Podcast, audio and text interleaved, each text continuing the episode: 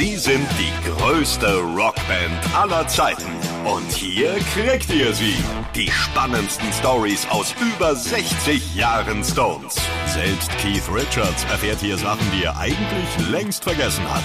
Hier ist It's Only Rock'n'Roll, der Rolling Stones Podcast bei Radio Bob. Ja, hier ist Folge 2 von It's Only Rock'n'Roll, dem Rolling Stones Podcast von Radio Bob. Ich bin André Dostal und diesmal sprechen wir über das Album Hackney Diamonds. Hört euch Folge 1 nochmal an, wenn ihr wissen wollt, was davor passiert ist, denn es hat ja 18 Jahre gedauert, bis nach A Bigger Bang von 2005 endlich neue Musik zu hören war von den Stones. Hackney Diamonds also heißt das Werk, erscheint am 20. Oktober 23 und wird im Februar 19, immer wieder im Jahr 2020, im Dezember 22 und im Januar 23 aufgenommen.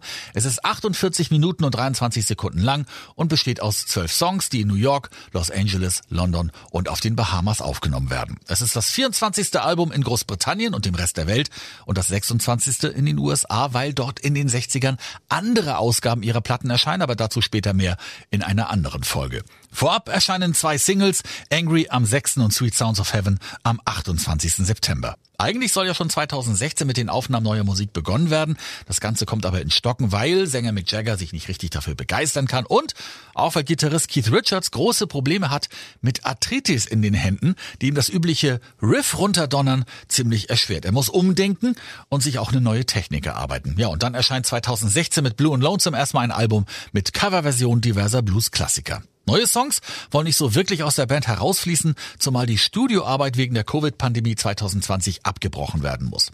Als ihr Schlagzeuger Charlie Watts am 24. August 2021 aber stirbt, scheint das den übrigen Herren der Band, Ron Wood, Mick Jagger und Keith Richards, die eigene Vergänglichkeit vor Augen zu führen.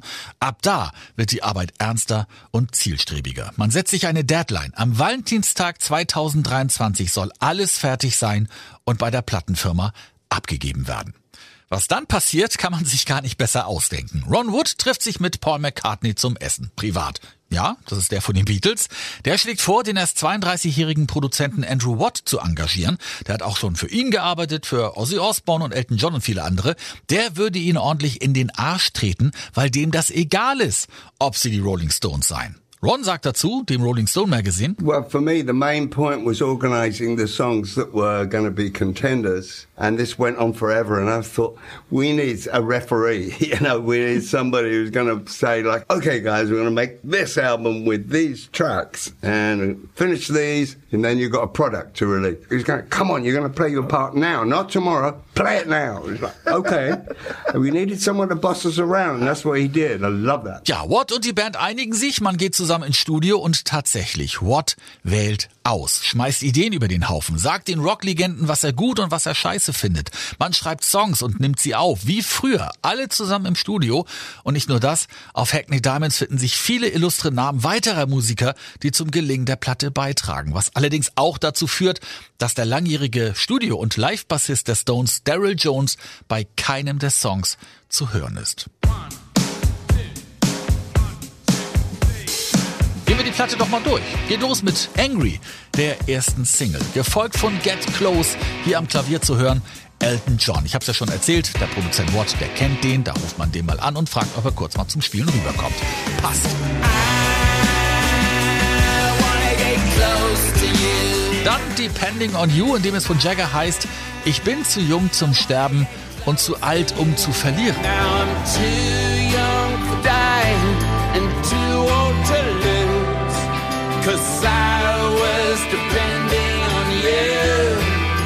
Ja, dann Bite My Head Off, der nächste Song, der macht den Wunsch vieler Fans endlich wahr. Die Beatles und die Stones zusammen in einem Song. Wobei, na, nicht ganz. Es ist Beatles-Bassist Paul McCartney, der hier den Bass spielt, weil er zur etwa gleichen Zeit ebenfalls an neuen Songs mit dem Produzenten Watt arbeitet und man sich für einen Tag einfach mal zusammentut. Paul. Yeah, right. Paul McCartney walked in. and uh, demanded a job.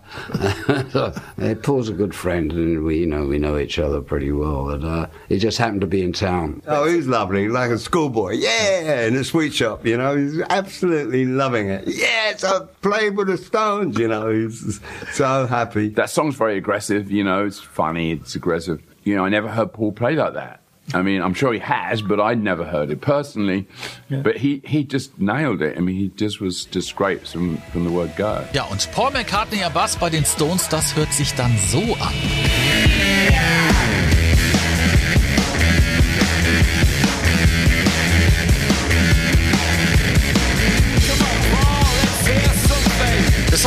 Wide World klingt dann wie irgendwas aus den 80ern. Mein Lieblingssong aus dem Album.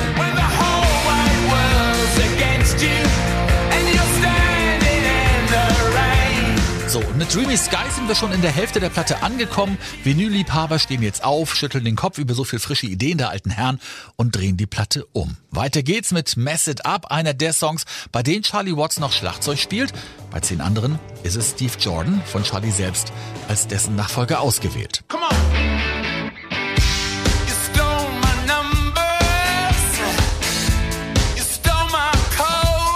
der nächste Song, Live by the Sword, ist ein Song mit Charlie, aber es kommt noch besser. Das Piano spielt wieder Elton John und am Bass diesmal Bill Wyman, der erste Bassist der Stones, der 1993 aussteigt und seitdem nur bei Konzerten mal zu Gast war. Wir hören also hier seit 30 Jahren das erste Mal die Original-Rhythmussektion der Rolling Stones. Mick Jagger hat Bill Wyman angerufen und hielt das für eine gute Idee. I, I phoned him and I said, "Are you still playing the bass even?" I was like, "It's a bit worried." I said, "What do you mean? I play it every day. I'm making an album." I said, "Great, Bill. You come and do this track." Yeah. Because Charlie's on it, and I like it to be reunited. The original rhythm section would be a cool idea.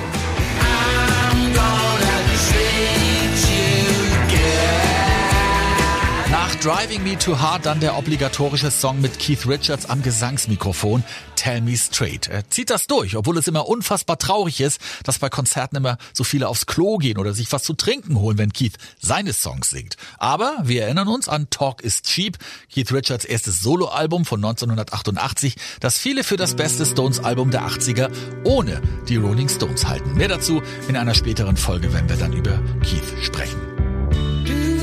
Something Ja, zwei Songs noch, dann ist Hackney Diamonds vorbei, aber da dreht die Platte nochmal so richtig auf. Mit Sweet Sounds of Heaven. Am Keyboard diesmal nicht Elton John, sondern Soul- und Funk-Legende Stevie Wonder. Und den Gesang teilen sich Mick Jagger und Lady Gaga. Sie arbeitet gerade im gleichen Studiokomplex und geht mal schnell nach nebenan. Setzt sich hin und Jagger sagt, ey, wenn du schon da bist, dann sing doch auch mit. No,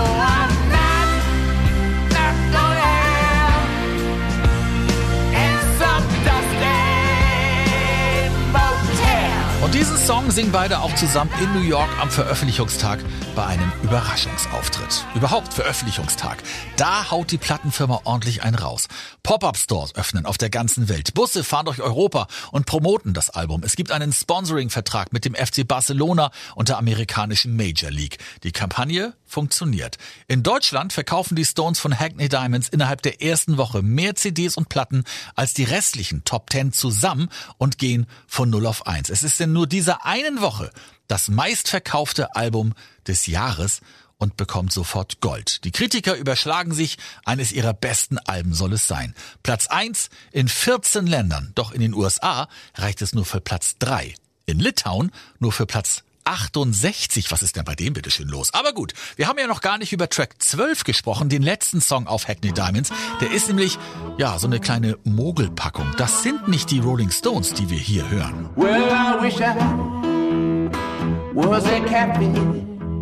Wir hören hier Mick Jagger und Keith Richards. Sonst niemanden. Die zwei, die sich so oft gestritten haben und die sich immer wieder zusammengerauft haben, hier so intim wie noch nie. Sie spielen den Song, der sie zu ihrem Namen gebracht hat im Jahr 1962. Sie wissen selbst nicht, warum sie ihn nie aufgenommen haben. Bis jetzt. Der Rolling Stone Blues von Muddy Waters.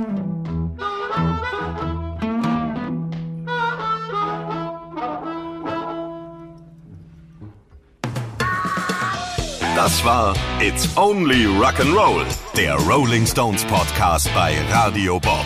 Mehr davon jederzeit auf radiobob.de und in der MyBob App für euer Smartphone. Radio Bob, Deutschlands Rockradio.